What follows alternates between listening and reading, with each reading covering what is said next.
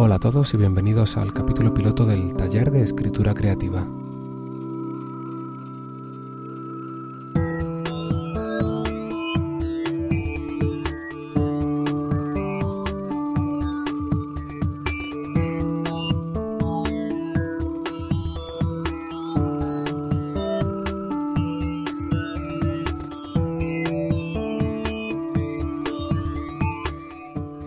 Pretende ser un punto de encuentro, un taller de creación para todos aquellos aficionados a contar historias por escrito, ya sea en formato de narrativa, de teatro, de guion o en la forma que sea.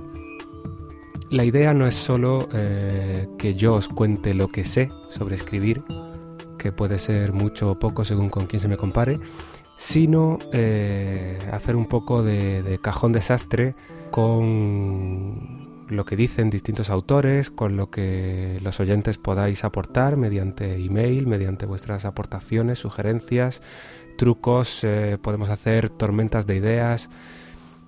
Es un campo abierto que he preferido no delimitar todavía desde este, desde este episodio piloto, sino dejarlo abierto a ver qué, qué tal evoluciona y, y qué es lo que os interesa y nos interesa.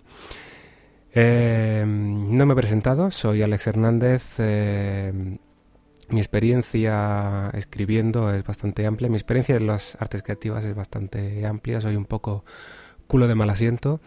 Y en mi página web eh, www.alexhernandez.es podéis ver pues algunos de los, de los trabajos que he hecho eh, lo más reciente ha sido el Premio Martín Recuerda por el, por el texto de la obra teatral La Reforma Incompleta, pero ahí podréis encontrar pues eh, algunos viejos poemas, podéis encontrar referencias a, a, obras de teatro que también he escrito con, con la compañía que suelo dirigir, Teatrófilos, y, otros talleres que, he organizado. Será un, poco el, punto de, reunión donde iré conglomerando toda la información, eh, no solo sobre mí, sino también sobre, sobre este taller.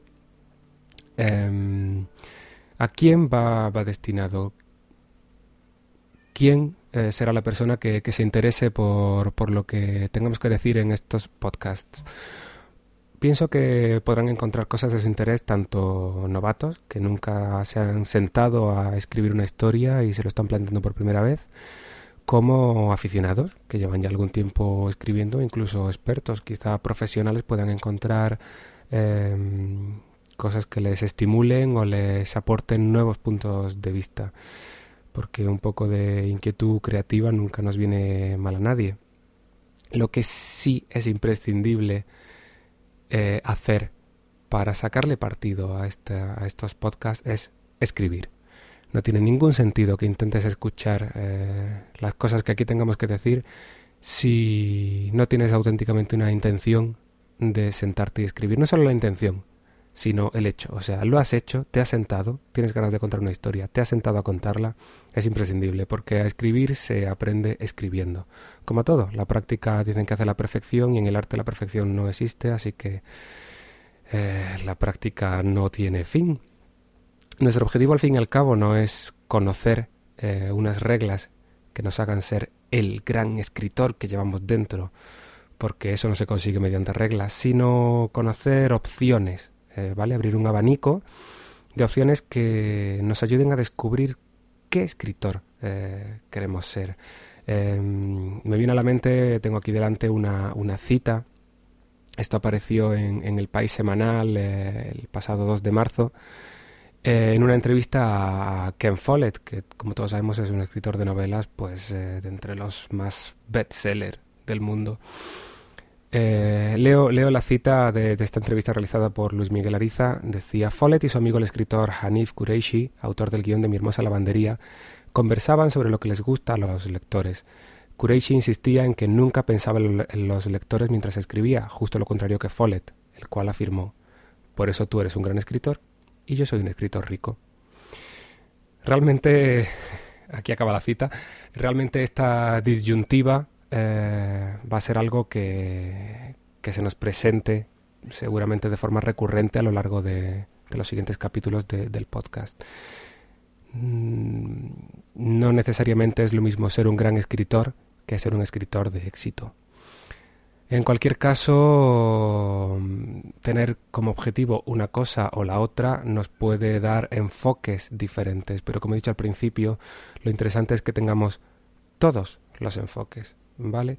Eh, lo interesante es que tengamos eh, herramientas tanto para mm, escribir pensando en el lector como para escribir pensando en nosotros, en la calidad literaria del trabajo que, estamos realizando. Y es que hay mil formas de contar una historia, pero mm, seguramente habrá quien me discuta, pero yo apostaría porque cada historia solo tiene una única forma de ser contada. Contar una historia de una forma distinta a como debe ser contada es modificarla, ya estás contando una historia diferente. Por ejemplo, vamos a hablar de, de, formatos o de, o de géneros o de medios, mejor dicho. Es lo mismo escribir una historia en forma de novela que en forma de guion para largometraje, que en forma de argumento para una serie de televisión, que en forma de obra de teatro, pues no, y no solo no es lo mismo, eh, no es una cuestión ya de formato ni de extensión, sino que además cada, cada medio se presta a un tipo de, historias diferente. Entonces, eh, en este primer capítulo piloto me gustaría hacer un pequeño repaso a qué tipo de historias funcionan mejor en qué tipo de medios, para que cuando tengamos esa idea en la cabeza, ese personaje curioso cuya vida merece ser contada, ella, esa situación eh, particular única que queremos poner por, escrito, pues tengamos también las herramientas para decidir cuál es la mejor forma de, de contarla y en qué medio eh, va, a funcionar mejor. Em, bueno, teniendo en cuenta que estamos hablando de contar historias, pues me voy a saltar evidentemente medios como el ensayo, me voy a saltar eh, el poema, me voy a saltar los blogs, que bueno, en los blogs también se pueden contar historias, pero eh, pienso que no necesitan un, reglamento determinado, precisamente el, blog funciona a partir de, esa libertad y esa espontaneidad. Eh, voy a saltarme el periodismo, que también es una forma de contar historias, pero tiene sus propias reglas y nosotros aquí vamos a hablar de ficción, ¿vale? Y y bueno, vamos a ver entonces esos distintos medios. Por ejemplo, he dicho, bueno, he dicho que vamos a saltarnos el poema. Existe el, poema narrativo, existe una forma de, poema que no busca meramente em, esa belleza estética, esa búsqueda del sonido, de la metáfora, sino que también puede contar una historia. Pero de nuevo volvemos a lo mismo. Lo importante en un poema eh, es el ritmo, son los sonidos, es la metáfora. Si lo importante de nuestra historia es, mm, es la estética que hay detrás, la estética que hay en la forma de contarla, quizá el formato que, al que vamos a adaptarlo sea el poema narrativo, pero no es, no es el tipo de, medio del que realmente vamos a, hablar en esta serie de, de podcast. Empecemos quizá por el, más evidente, el que creo que más eh, aficionados practican, que es la, narrativa, bien sea corta en relato o, larga en forma de, novela. La narrativa tiene una serie de, ventajas a la hora de, abordar cierto tipo de, historias. Una novela eh, te permite eh, profundizar tanto en las tramas como en los personajes, porque tenemos una extensión eh, muy superior a la de prácticamente cualquier otro formato. Es superior al, del cine, al del cómic, es superior a la, extensión y a la duración de, una obra de teatro. Entonces nos, nos permite no solo ya profundizar en, la trama principal o en los personajes principales, sino que nos permite profundizar en subtramas, nos permite profundizar en, los temas que se tratan, los, los trasfondos, los mensajes que incluye, que incluye la obra pueden tratarse más a fondo y pueden ser también más amplios y, más variados. Em, la novela tiene también ventajas en cuanto a, a, que permite contar historias que se extiendan a lo largo del tiempo, a lo largo de muchos años. Em, eso es algo que se puede hacer en otros medios, pero por ejemplo en cine pues ya requiere eh, o bien una elección del casting no para que la misma persona de joven y de viejo tengan un parecido que como espectadores nos permita reconocerlos. Mm, no o bien requiere pues unas técnicas de, de, maquillaje no entonces corremos el riesgo de que eso se falsee no y además pues tenemos problemas presupuestarios no de ambientar distintas épocas ese tipo de limitaciones no, no las tenemos en la novela. La novela es pura palabra, la palabra es gratis y, y no tenemos ningún tipo de limitación en cuanto a espacio o tiempo. Podemos recorrer tantos espacios como deseemos, podemos eh, abarcar tanto espacio y tiempo como queramos sin ningún tipo de limitación. No hay limitación, como ya insinuaba antes, de presupuesto, lo que significa no solo libertad de espacio y tiempo, sino, por ejemplo, libertad de, de escenas. No tenemos problema de describir eh, grandes masas de gente porque no hay que pagar a los extras. No hay problema en, pensar si algo cabe o no cabe en escena. En, el libro, en la frase, en la página cabe cualquier cosa. No tenemos ninguna limitación. Y otra ventaja que tiene, que tiene la novela es que si tienes muy clara tu historia y quieres contarla de una forma muy concreta y muy determinada, la novela es uno de los pocos medios en los que mantienes absolutamente el control sobre, sobre lo que recibe el público. Bueno, puede haber la interferencia de un editor que te recomiende quita esto, modifica aquello. De hecho, quizá lo hablemos en otro, en otro episodio posterior. Eh, seguramente los editores sepan bien de lo que hablan. La mayoría de los editores seguramente saben de lo que hablan y sus consejos merecen ser escuchados. Pero la novela no se filtra como se filtran la televisión, el cine o el teatro a través de un director, ni a través de la interpretación de unos actores. No hay técnicos que modifiquen la estética de lo que intentamos mm, contar. Y no digo esto en un sentido peyorativo hacia esas modificaciones. La única cuestión es que eh, estos otros medios de los que hablamos audiovisuales son trabajos de equipo, mientras que la novela es un trabajo absolutamente individual. Si quieres mantener el control la narrativa es, tu formato. Y todas estas cosas que he estado diciendo respecto a la novela se pueden aplicar eh, también al, relato. La cuestión es que el relato corto hoy día eh, en lengua hispana pues no tiene mucha salida a nivel comercial. Y eso tiene sus ventajas y sus inconvenientes. Eh, el relato corto, por ejemplo, es perfecto para el aprendizaje, porque es una práctica de cómo contar una historia en 5, 10, 50 páginas en, un, en una extensión relativamente reducida. Eh, no nos absorbe años, meses o años como podría absorbernos una novela y si nos sirve de práctica para ir afilando esas herramientas y afilando esa, esa habilidad como, escritores. Eh, la brevedad nos permite buscar la perfección de esa forma a base de repetición pero también a base de, la reescritura, de la revisión del texto. Es decir, una novela, revisarla también absorbe muchas energías. Revisar un, texto corto, no tantas, con lo cual pulir un texto corto eh, puede ser más fácil cuando estamos en ese proceso de, aprendizaje. Y la brevedad de un relato corto también nos permite experimentar, nos permite probar cosas nuevas, distintas, eh, mm, contar nuestra historia quizá en un tiempo verbal poco habitual, eh, probar a meternos en la mente de personajes raros, absolutamente freaks, eh, inesperados, mm, asegurándonos además de que si fracasamos en el intento, pues el consumo de energías que hemos, que hemos volcado ahí, pues no, no es descabellado. Si lo que queremos es contar una, una historia en un, en un relato, eh, tenemos unas limitaciones eh, por ejemplo, hay que centrarse en un número pequeño de personajes. Y cuando digo número pequeño de personajes no me refiero a que no pueda aparecer un tumulto, una, masa, una turba, porque ese tipo de, colectivos funcionan como un único personaje que actúa eh, al unísono. No me, no me, refiero a que tengamos que estar encerrados en, un dormitorio con dos personas solo. Pero sí que los personajes eh, que funcionan, a los que, a los que seguimos, eh, debe ser un número reducido, apropiado a, la longitud, al tamaño del texto.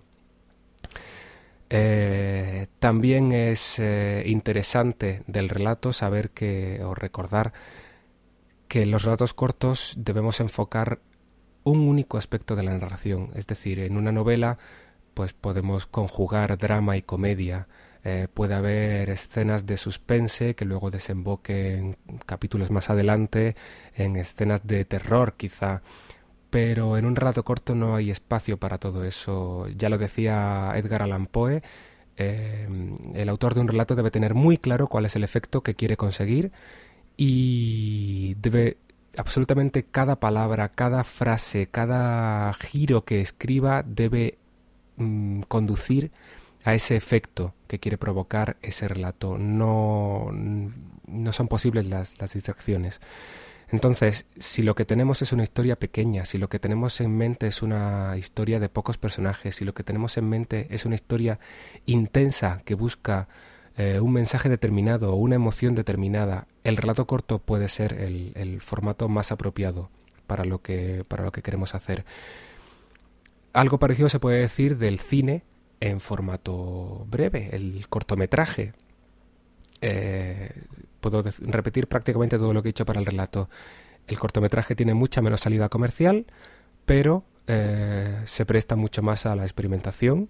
Eh, no requiere tanto tiempo ni tanta inversión como un largometraje, con lo cual escribir un cortometraje puede ser más fácil de mover porque siempre hay pues muchos cineastas aficionados buscando guiones y, puede tener una, una, salida. Las limitaciones, las ventajas, los inconvenientes son los mismos. Pocos personajes, eh, pocas localizaciones, eh, centrarnos en, en, un único mensaje.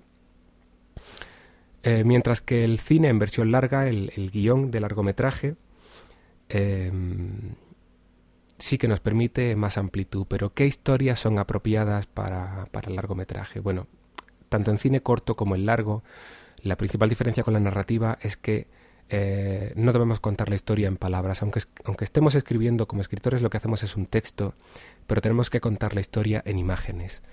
Em, ahí no vale hablar de, las emociones eh, de los personajes, porque las emociones no las vemos en pantalla, las emociones no las registra la cámara.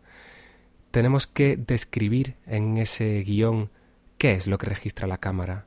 Eh, una persona que llora, que está quieta, que se mueve, que ejecuta acciones. A través de las acciones es como transmitimos a, la audiencia eh, las emociones, que son invisibles. Entonces, eh, si la historia que tienes en mente se desarrolla a base de imágenes, a base de acciones, si la historia en tu mente funciona de una forma visual el cine es, es el formato más apropiado para, para, esa historia.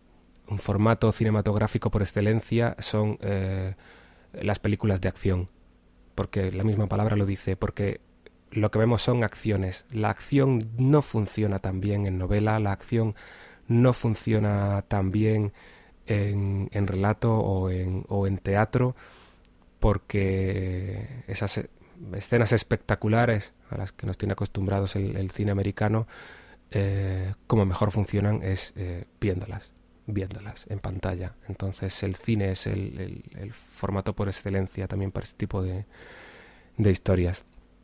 Eh, el diálogo muchas veces sobra en, en cine, hay que ir al mínimo con los diálogos y sobre todo algo absolutamente anticinematográfico es la voz en off porque la voz en off es un narrador y el narrador es más propio de, la narrativa.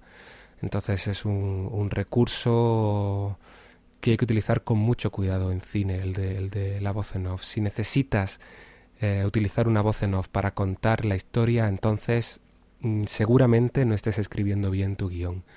Deberías buscar una forma de contar eso mismo en imágenes en lugar de tener a alguien eh, explicándoselo al público. Eh, seguimos, seguimos. La televisión, eh, bueno, escribir para televisión es parecido a escribir para cine, eh, con algunas limitaciones. Si hablamos de un telefilm, probablemente la única limitación sea el presupuesto, pero si realmente queremos hablar de un formato diferente, tenemos que hablar de, las series.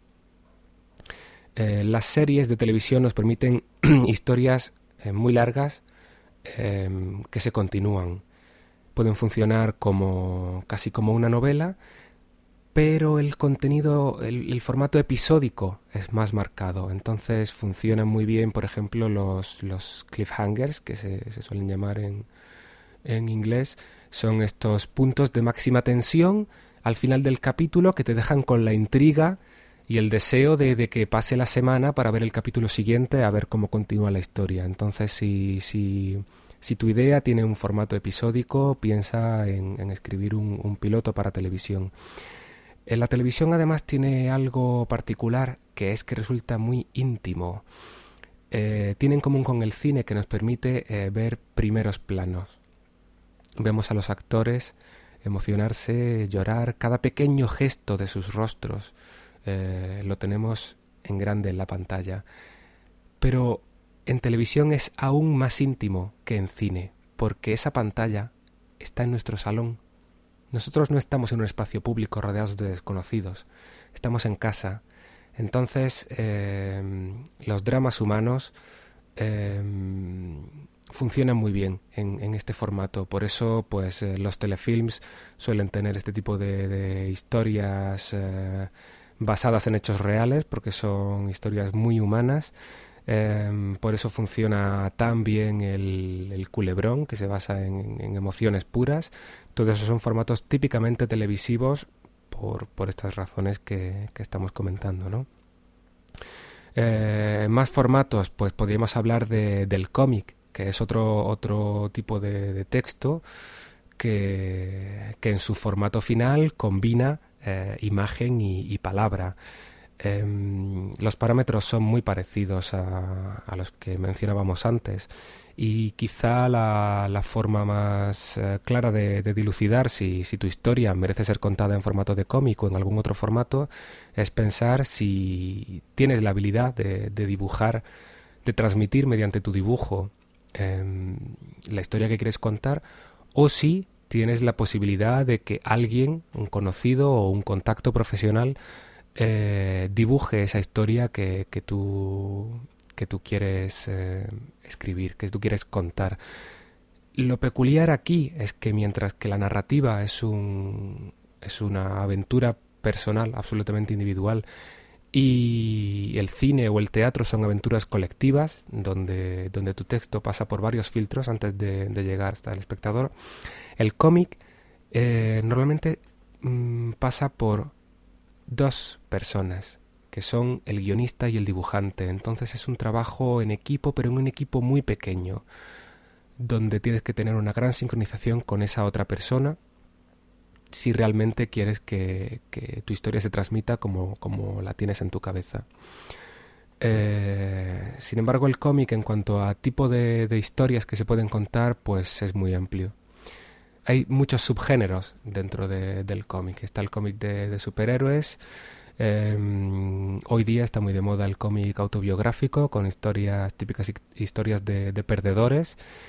En definitiva, prácticamente cualquier historia de acción, de drama, de comedia puede funcionar eh, en cómic, mientras que lo importante es eh, pensar en, la posibilidad de escribir eh, cómo va a ser la viñeta, cómo va a ser ese, ese fotograma. Eh, un cómic es en cierta manera, en cierta manera una película de la que te queda solo un fotograma a cada X tiempo, un fotograma cada varios segundos, un fotograma cada minuto, un fotograma cada media hora. Entonces tenemos que tener muy claro que no necesitamos el movimiento, necesitamos una continuidad más allá de la que nos permite la, la viñeta. De esto podemos hablar quizá en otro episodio más adelante. Em, otro tipo de medio en el que contar nuestras historias, el teatro. Eh, el teatro, por ejemplo, no funciona bien con historias de al aire libre, con historias de naturaleza, de paisajes. El cine es el formato para ese tipo de historias. El teatro tampoco funciona con historias continuadas porque salvo la rara ocasión en que el en el teatro se dan las secuelas, eh, lo habitual es que una obra comience y termine. Entonces tus personajes no son conocidos desde un episodio anterior, sino que los tienes que presentar y, tienes pues eh, la duración de la obra entre habitualmente pues entre una hora y dos horas pueden ser más cortas pueden ser más largas pero hablando de la duración normal de una obra de teatro tienes entre una y dos horas para contar tu historia en teatro eh, y ahí es el punto fuerte del teatro en teatro todo se cuenta en palabras y en gestos si tu historia se centra en, explorar la humanidad los deseos las debilidades del ser humano, seguramente el teatro es el medio que, estás buscando. Es fundamental em, el diálogo. El diálogo y las acciones de los personajes son, son lo que son lo que nos van a, transmitir el mensaje y los que nos van a contar la historia. Entonces es, eh, es imprescindible que se te, se te dé bien escribir diálogos. Si no tienes eh, si no es capaz de, adquirir cierto manejo a, transmitir una, una, lengua oral, no necesariamente realista, eh, sino coherente con el mundo que, intentas contar, eh, no entres en teatro. En teatro necesitas contar las historias a través del diálogo. Y bueno, por último, y quiero cerrar ya para no extenderme más, eh, me viene a la cabeza otro posible formato como es el videojuego. Eh, se pueden escribir guiones para videojuegos como otra forma de, contar historias. Mm, es un formato muy nuevo, entonces las posibilidades del videojuego seguramente todavía no están exploradas. Eh, más todavía con la nueva generación de consolas que explota formas nuevas y diferentes de, de jugar también las historias que, se pueden contar con un videojuego seguramente se vayan ampliando. Pero sí hay cosas que ya sabemos sobre este, sobre este medio y es que el público espera poder influir en el curso de, la historia. Eh, si tu historia está muy clara en una sola línea, el videojuego no es el medio que, andas buscando. Pero si tienes varias posibilidades en, la cabeza y, te apetece la posibilidad de explorarlas todas y de, y de llevarlas todas, entonces sin duda eh, salvo que escribas uno de, uno de aquellos libritos de Elige tu propia aventura, eh, salvo en ese caso el videojuego es, tu formato. El videojuego te permite la posibilidad de tener múltiples finales en lugar de solo uno. Em, el videojuego funciona en muchos casos también a través de, puzzles. Eh, si te interesa que, tu lector, en este caso el jugador, en cualquier caso tu espectador, interactúe de alguna manera con, tu historia pensando en las posibles soluciones, pensando como si fuera una novela de misterio, en cómo resolver eh, el siguiente paso, el videojuego es una buena forma de, hacerlo. El videojuego requiere interactividad, tu historia debe ser interactiva, debe poder eh, permitir que, el lector eh, no solo lea, sino que participe de una forma activa en lo que está ocurriendo. Y bueno, mm, sería interesante plantearse, eh, por ejemplo, eh, si yo tengo una historia en la cabeza, con unos personajes determinados, con un formato determinado, con una trama determinada, unos puntos de giro determinados, con una evolución mm, determinada en, la historia, em, no solo qué formato es el más apropiado, sino de qué forma el formato va a influir en mi historia este es un debate que voy a, voy a dejar abierto, voy a lanzar la, la cuestión para que, para que podamos reflexionar. Em, ¿Qué pasa si mi historia la hago un videojuego? ¿Cómo va a afectar la interactividad a mi historia? ¿Qué múltiples finales voy a necesitar abrirle a, mi historia? Si la planteo como, como, un formato televisivo, bueno, ¿de qué forma voy a dividir mi historia en, en episodios y cómo va a afectar eso al relato? si planteo escribirla en, forma de prosa, en narrativa, bien sea corta o larga. Bueno, pues cómo va a afectar eso a, mi historia. ¿Va a perder eh, cosas visuales que quizá yo tengo? ¿Voy a necesitar describirlas en vez de, en vez de mostrarlas con imágenes? Eh, es interesante plantearse las dos cosas, no solo cuál es el mejor medio para contar mi historia, sino de qué forma ese medio va a influir en la historia que, tengo en la cabeza. No quiero enrollarme más, ya llevo casi 30 minutos hablando, tendréis cosas que hacer, el autobús ya, ya ha llegado a su destino, si estáis en casa ya tendréis ganas de levantaros a ir al servicio, corto el rollo. Espero que os haya resultado interesante, que os haya resultado, mm, no sé si decir motivador, que os haya hecho pensar. Si es así, por favor escribid a través de la página, como he dicho antes, www.alexhernandez.es.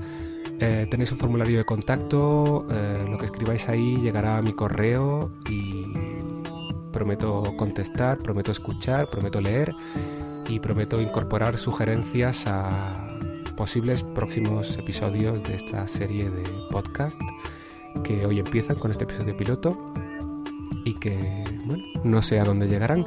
Gracias por escuchar, gracias por vuestra paciencia y nos vemos, bueno, pronto. No sé la periodicidad que va a tener los episodios. Entre, calculo que entre dos y cuatro semanas aproximadamente tendremos aquí otro, otro nuevo episodio. Gracias y hasta entonces.